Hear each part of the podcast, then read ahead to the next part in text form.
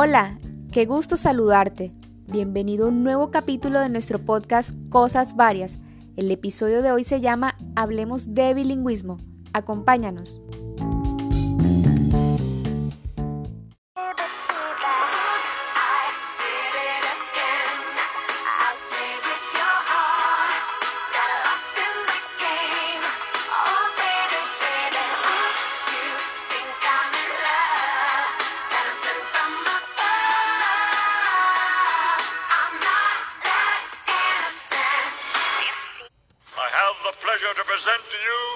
Dr. Martin Luther King, Jr.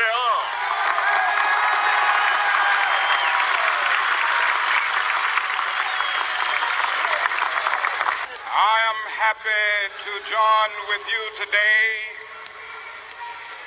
in what will go down in history as the greatest demonstration for freedom in the history of our nation.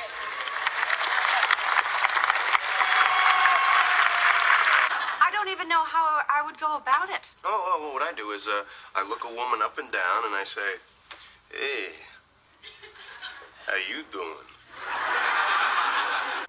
Where can you find a burger inspired by flavors from near and far that mixes the smoky with the sass of the South?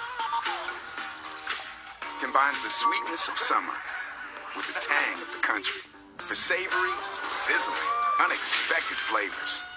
Well, you can find it at McDonald's. The new Bacon Smokehouse Burger. It's the newest flavor of the signature crafted recipes by McDonald's. Si bien el bilingüismo se refiere al dominio de dos lenguas diferentes, nos centraremos en el inglés como segunda lengua. Muchos de los contenidos que consumimos hoy en día, series, películas, música, noticias y demás, están en inglés y desde siempre nos han enseñado que el inglés es el idioma que nos abrirá las puertas hacia el mundo. Sin embargo, ¿qué tanto conocemos de este idioma que está inmerso en nuestra cultura popular?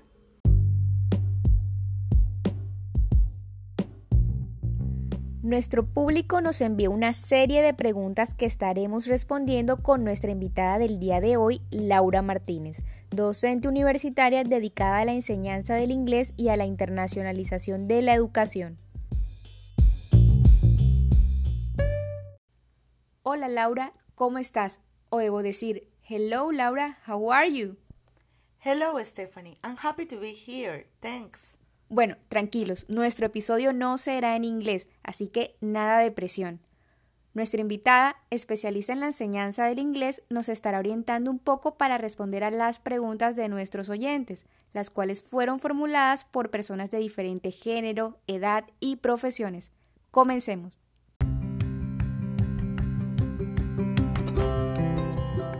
La primera pregunta nos las envía Melissa, chef de profesión y apasionada por la cultura. ¿Por qué el inglés no se pronuncia como se escribe?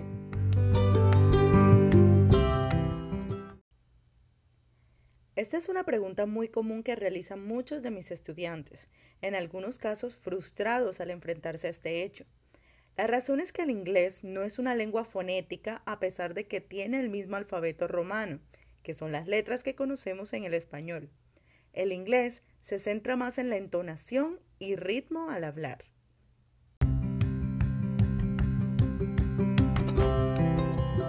Vamos con la siguiente pregunta con la cual me siento 100% identificada. Fue formulada por Jason, quien ofrece soporte técnico de redes de telecomunicaciones en un call center que brinda servicios en inglés. ¿Por qué mi cerebro traduce del español a inglés cuando recibo una información en inglés? Esto sucede en aquellos que aunque tengan conocimiento de una segunda lengua, no tienen un dominio como tal de esta, lo que hace que el vocabulario sea reducido y que el cerebro dentro de su banco de palabras tenga que buscar la palabra adecuada. Es como si una sábana del cerebro se pusiera por encima de la otra, ya que una persona completamente bilingüe no hace traducciones, sino que comprende y se expresa naturalmente.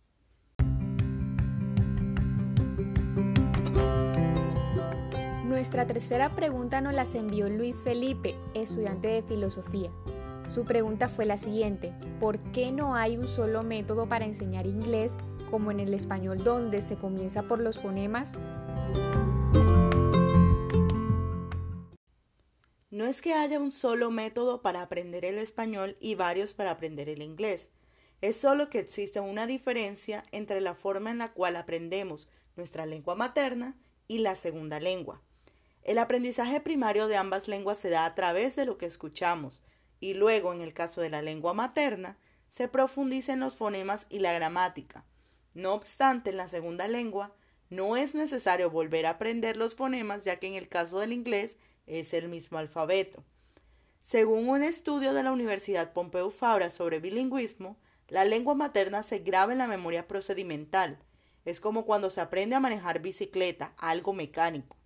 Mientras que la segunda lengua se aloja en la memoria declarativa. Por eso cuesta más interiorizarla, pero con la práctica se puede alojar en la memoria procedimental.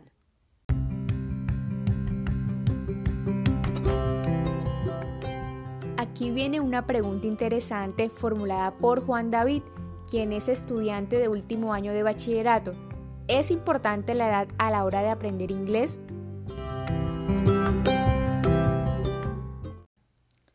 Sí y no.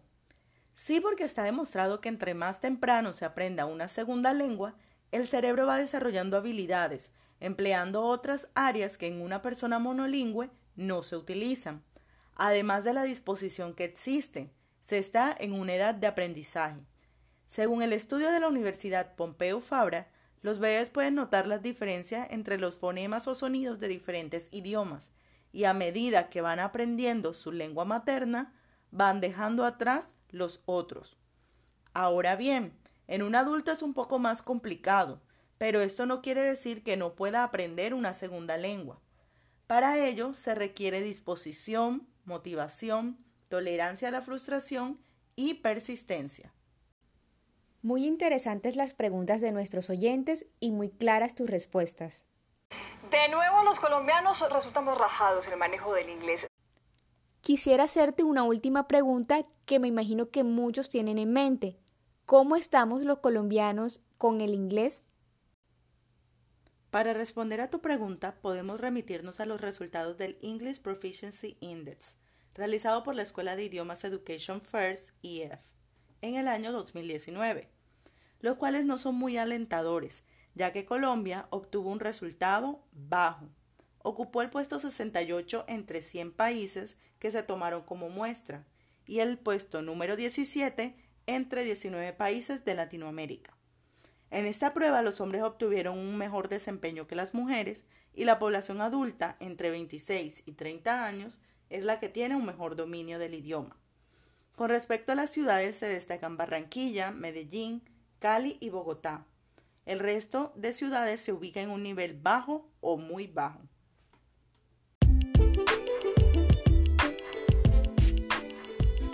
Hemos llegado hacia el final de este capítulo de nuestro podcast.